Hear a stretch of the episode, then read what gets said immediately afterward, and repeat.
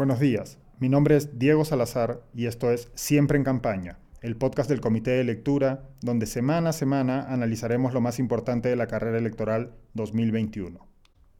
Antes de pasar a la información, y dado que este es nuestro primer episodio, me gustaría hacer una pequeña introducción para explicarles cuál es el objetivo que nos hemos trazado en Comité de Lectura con este podcast y otros contenidos de nuestra cobertura electoral. Las campañas electorales suelen ser agotadoras, no solo para los candidatos, sino también para los ciudadanos y ciudadanas preocupados por seguir con atención lo que los aspirantes a cargos públicos tienen que ofrecernos a los electores.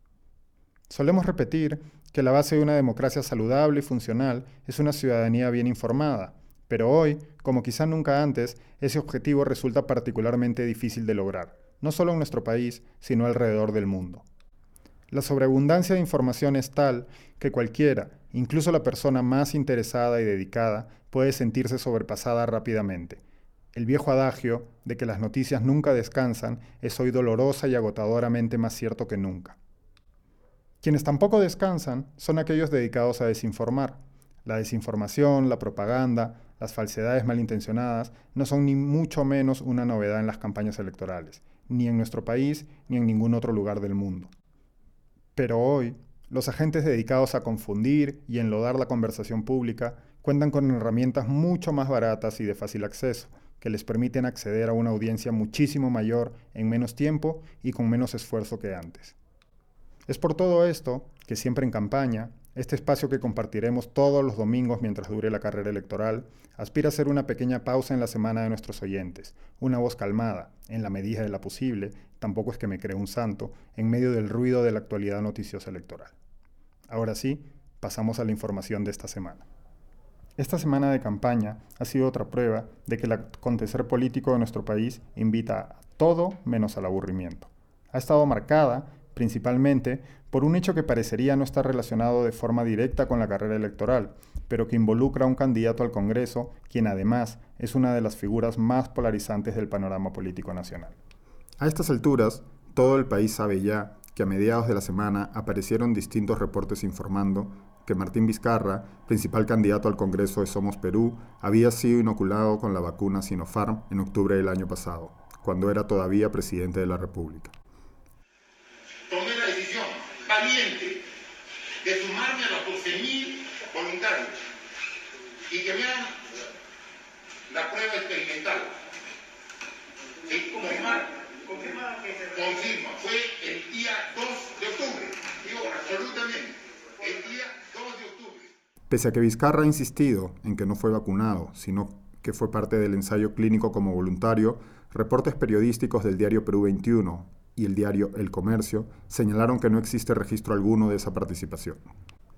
Ayer, sábado por la noche, la Universidad Cayetano Heredia, en cuyo centro de estudios clínicos se realizaron los ensayos de fase 3 de la vacuna Sinopharm, señaló en un comunicado que el expresidente Martín Vizcarra y su esposa Maribel Díaz Cabello no forman parte del grupo de 12.000 voluntarios sujeto a investigación. Es decir, el expresidente Vizcarra ha mentido a este respecto la Universidad Cayetano Heredia ha informado que el expresidente Martín Vizcarra y su esposa, Maribel Díaz, no formaron parte de los 12.000 voluntarios del ensayo clínico de la vacuna Sinopharm. De esta manera, el texto que ha sido emitido ayer a través de sus redes sociales contradice lo que había dicho Martín Vizcarra. Todavía está por ver cómo afectará este episodio a la campaña de Vizcarra al Congreso y a las posibilidades del candidato presidencial de su partido, quien se encontraba ya entre los últimos en las encuestas antes de este escándalo. De momento, lo ocurrido con Vizcarra ha devenido en la renuncia de la hasta el viernes ministra de Salud, Pilar Macetti, también ministra de esa cartera durante el gobierno del expresidente, y a quien el Congreso quería citar a cuestionar. Salud, Pilar Macetti, acaba de renunciar a su cargo. Habría presentado su carta de renuncia al presidente de la República, Francisco Sagasti. Así es, eh, la ministra eh, Pilar Macetti presentó su renuncia anoche, conversamos con ella, todos hemos visto lo agotada, lo cansada que está y lo injusto que ha sido el tratamiento que se le ha dado en, en diferentes, no solo en los medios, sino también en el Congreso. Y dicho...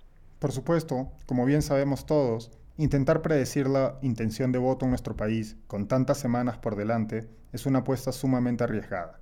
Pero teniendo en cuenta que el COVID es, según un reciente estudio de Ipsos, el asunto que más preocupa a los peruanos por mucho, un 52% de los encuestados señalaron la pandemia como su principal preocupación, frente a un 45% que resaltaba la corrupción.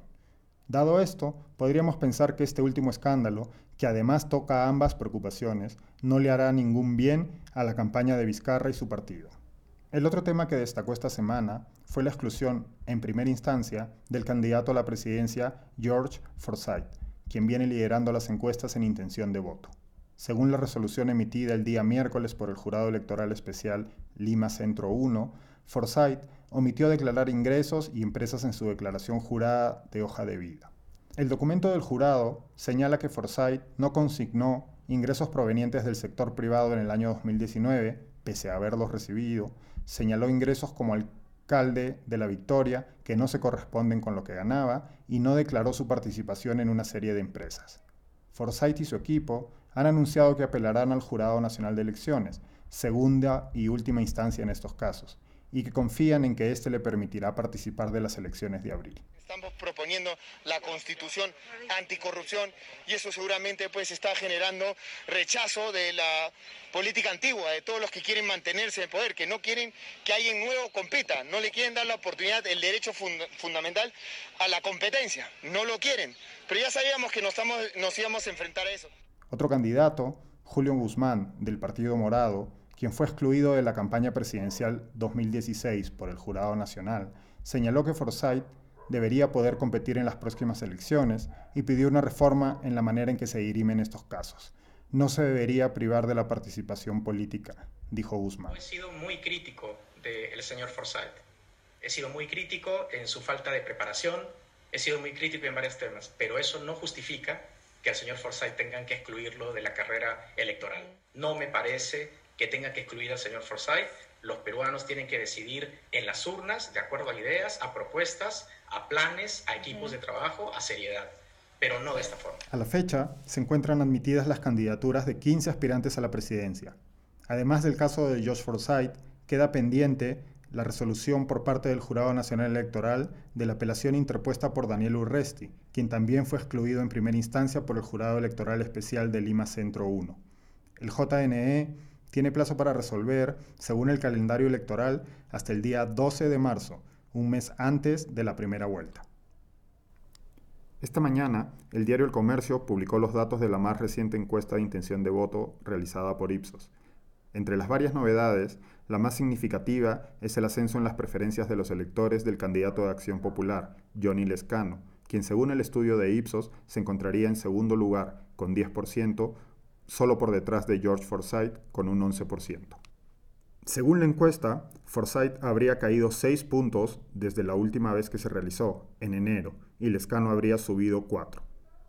El resto de los candidatos en la parte alta o bien mantuvieron sus números, como Keiko Fujimori, con un 8%, o subieron ligeramente, como Verónica Mendoza, que pasa de 7 a 8, y Daniel Urresti de 6 a 7%. No es el caso del candidato del Partido Morado, Julio Guzmán, quien cae tres puntos con respecto a enero y pasa de 7% a 4%. Por último, a lo largo de estas semanas iré comentando también algunas de las particularidades organizativas y logísticas de estas elecciones, atravesadas por la pandemia de COVID-19.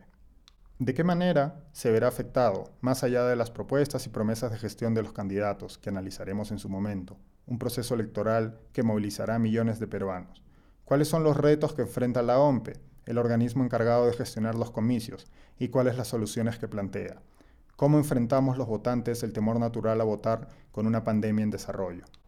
Hace unos días, Piero Corbeto, máximo responsable de la OMPE, anunció que a diferencia de elecciones anteriores, en esta ocasión las aulas de los colegios, donde se realiza la votación, solo tendrán una mesa de sufragio en cada una y que las aulas estarán intercaladas, no serán consecutivas. Además, la cabina de votación se localizará en un extremo del aula. Para conocer más al respecto, les recomiendo escuchar el penúltimo episodio de Opción Pública, el podcast que conduce Javier Albán para Comité de Lectura, donde conversa en extenso con Piero Corbeto. Los últimos días y semanas han surgido dudas en muchas personas respecto de cómo vamos a hacer para llevar a cabo este proceso electoral ante el considerable aumento en los contagios de COVID-19 que se viene produciendo en todo el país. Javier, un honor, muchas gracias a ti por, por permitirnos comunicarle a, a, las ciudadanas y los ciudadanos respecto de los esfuerzos que venimos realizando para que este 11 de abril puedan acudir con confianza, con seguridad, sabiendo que la organización electoral está haciendo todo lo posible para que puedan acudir masivamente este 11 de abril, que son las elecciones de nuestro bicentenario. Esto ha sido todo por hoy. La cobertura electoral del Comité de Lectura irá creciendo en las próximas semanas. De momento, quiero invitarlos a escuchar también el podcast Una politóloga te cuenta, donde Marisol Cuellar nos explica conceptos básicos del sistema electoral, como las hojas de vida de los candidatos o la franja electoral, entre muchos otros. Pueden encontrar este y otros podcasts en nuestros perfiles de SoundCloud, Apple Podcasts o Spotify. También pueden seguirnos en las distintas redes sociales del Comité de Lectura, Facebook, Twitter o Instagram. Queremos escuchar sus dudas, preguntas y sugerencias, así que además de contactarnos a través de redes, los invito a escribirme directamente a mi email diego.comitedelectura.pe.